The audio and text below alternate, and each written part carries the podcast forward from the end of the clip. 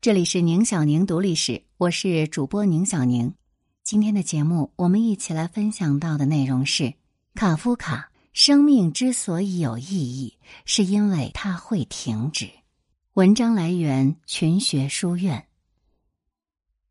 美国女作家欧茨说：“卡夫卡是二十世纪最佳作家之一。”英国大诗人奥登说：“就作家与其所处的时代关系而论。”当代能与但丁、莎士比亚和歌德相提并论的第一人是卡夫卡。卡夫卡的著作和他的名字一样，在世界范围内广为人知。但是在阅读卡夫卡著作时，我们往往都忍不住揣测他的内心世界，对他有各种各样的解读。卡夫卡与这个世界有着分歧，而这个世界。对卡夫卡也存在着误解。寻找卡夫卡这本书里，以卡夫卡成长经历为主线，贯穿了他的家庭环境、时代背景、成长历程。在大量精美图片的陪同下，我们走进卡夫卡的世界，更好的理解他，找到他。一九一五年，一只名叫格里高尔的著名甲虫出现在莱比锡的《白夜月刊》上。弗兰茨·卡夫卡的著名小说《变形记》问世了。许多人通过《变形记》认识卡夫卡，而在《变形记》中，其实也有卡夫卡自己的影子。与被父亲嫌弃的甲虫一样，卡夫卡从小就隐匿在父权的阴影之下。一八八三年，卡夫卡出生于奥匈帝国统治下的波西米亚（今天的捷克）的布拉格。他的父母都是犹太人，母亲出生于商人家庭，父亲出身贫寒，白手起家，逐渐成为一名出色的生意人。卡夫卡的父亲是一个十分强势、偏执的大家长。儿时，他曾因为半夜找水喝，不断的哭闹，而被父亲从床上拎起来，关在门外，晾在阳台上。在卡夫卡著名的信件《致父亲》当中，卡夫卡曾这样描述这件事：自那以后，我当然听话了，但这件事给我造成了心灵的伤害。以我的性格，我根本无法把要水喝这件事同极其可怕的被赶出去这件事联系在一起。许多年后，我一想到这个场面就备受煎熬。那个身材魁梧的人，我的父亲，审判我的最后法庭，会几乎毫无理由的走过来，把我从床上抱到门廊，而我在他的眼里就这样无足轻重。在卡夫卡眼中，父亲是支配家庭及其成员命运的统治者，而他也意识到，父亲并不想伤害家人。造成他们父子之间悲剧关系的主要原因是他们的世界距离太远，而且无法互相理解。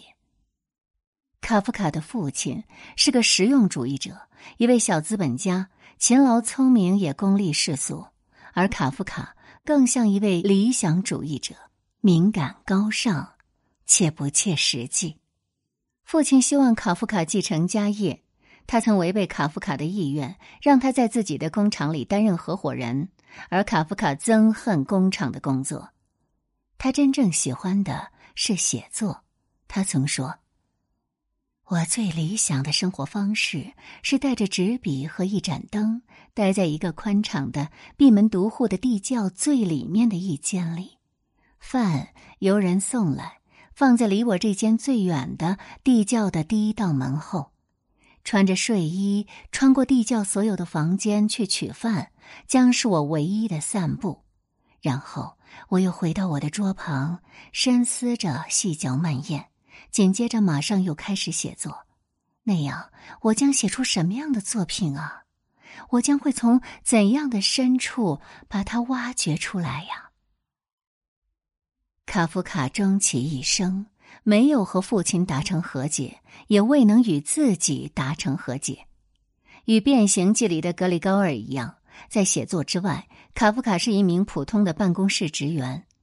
他在一家保险局工作了十几年，一路升到了主任秘书的职位。工作兢兢业业，认真程度超出了自己的职责范围。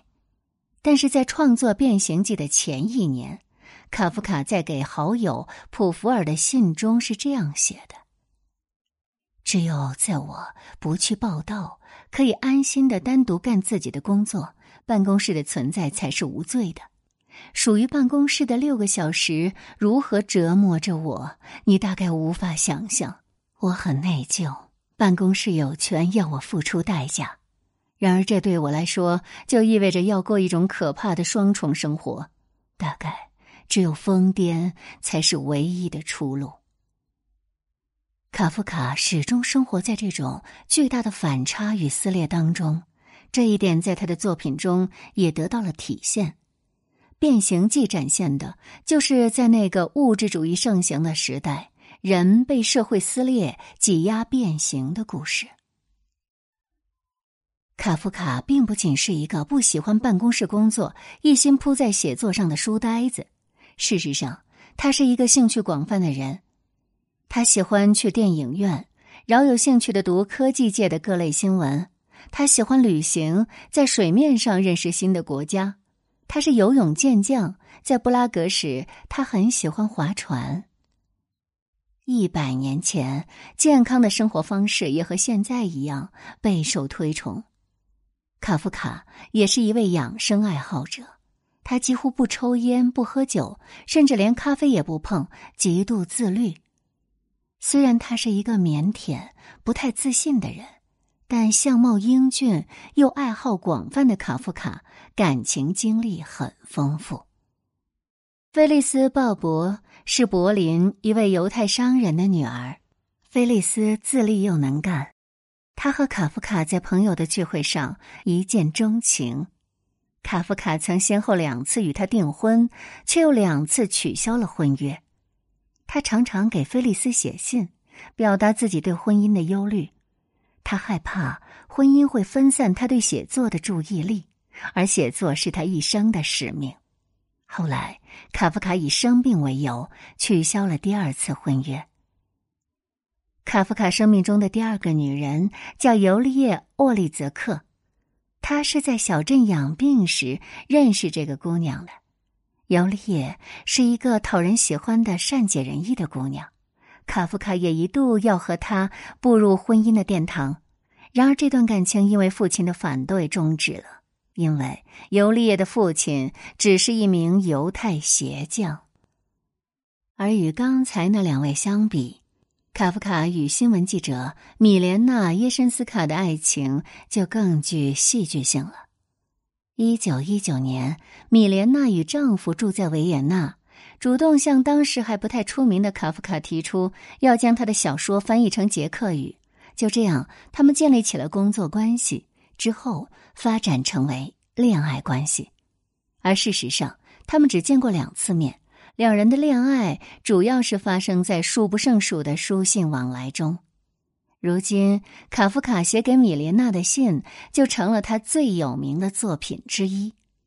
卡夫卡去世后，米莲娜与丈夫离了婚，回到布拉格，积极参与文化与政治活动。一九四四年，四十八岁的米莲娜死在拉文斯布吕克集中营。而最后一个点燃弗兰茨·卡夫卡爱情火苗的女人，有一个好听的名字，Dora 迪亚曼特。一九二三年，卡夫卡在波罗的海附近疗养时认识了她。与 Dora 的爱情让弗兰茨懂得了什么才是真正完整的恋爱关系。为了这个女子，卡夫卡离开布拉格，搬到柏林与她同住。就算生活清贫，也非常幸福。他们还计划搬到巴勒斯坦，梦想在那儿开一家餐馆。遗憾的是，这个梦想未能实现。Dora 陪着卡夫卡做完了所有的身体检查，而一九二四年，在 Dora 的怀里，卡夫卡与世长辞。卡夫卡去世之前，曾多次嘱咐他的密友马克思·布罗德，在他死后把他所有未出版作品的手稿销毁。可是这个朋友完全违背了他的要求。布罗德不仅出版了卡夫卡的小说，还出版了他的日记、信件和传记。他以这种方式参与缔造了卡夫卡今天在世界文坛的神话。卡夫卡生前只出版了短篇小说和短篇小说集。卡夫卡的名望主要归功于去世之后才出版的三部小说《审判》《失踪的人》和《城堡》。在这几部作品中，卡夫卡用大量篇幅准确描绘了不再理解世界的现代人身处其中的疏离感。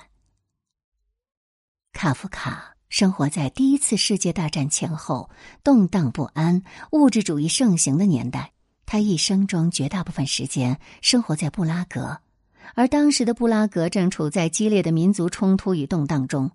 犹太主义、德国民族主义、玩世不恭的思想、人道主义等各种信念相互冲突。人的异化是卡夫卡小说中常见的主题，《变形记》写的就是人在现代社会中的异化。格里高尔辛勤工作，努力养家，成为工作的机器。长期的高强度工作摧残了工作者的身心健康，这是第一层异化。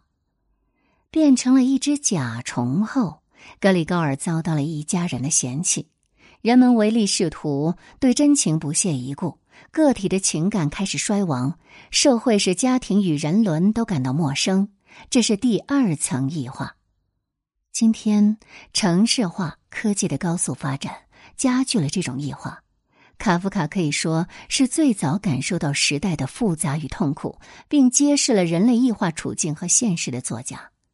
他就像是一个时代的先知，洞察着二十一世纪人类正在塑造的文明。捷克前总统瓦茨拉夫·克劳斯在《寻找卡夫卡》这本书的序言当中这样写道：“卡夫卡笔下生活在绝望世界里的人物，其实是在越来越难以理解的世界里生活的现代人的真实写照。”就这方面而言，一战过后，弗兰茨·卡夫卡就已经远远超过了，跨出了自己深爱的布拉格和中欧的边界，成了世界级的文学巨匠。直至今日，还在影响我们时代的氛围。是的，虽然卡夫卡笔下的世界充斥着无形的恶魔，他们摧毁着、撕扯着手无寸铁的凡人。他所有的作品都叙述了对人与人之间神秘的误解和偶然产生的责任的恐惧，但现实中的卡夫卡却保留着一些难得的善意与柔软。他的女朋友 Dora 在一次采访中说：“卡夫卡住在柏林时，在公园里遇到一个哭泣的小女孩，得知小女孩弄丢了玩偶，他马上用轻松的口吻对小女孩说。”你的娃娃去旅行了，我知道的。他给我写了信，小女孩马上说想看看那封信。卡夫卡就向他许诺，第二天就会把信交给他。为此，他写了整整三个星期的信，就是为了让小女孩相信他的玩偶是真正爱她的。最后，卡夫卡为玩偶安排了一场国外的婚礼，解释这个玩偶为什么会消失。全世界的卡夫卡研究者都在寻找那个小女孩和那些信件。也许，此时此刻，在柏林的某个地方，一位老太太正微笑着回想起那位为她写信的先生。在他的记忆中，那是一个善良的人，一个属于自己那个时代，也属于我们这个时代的人。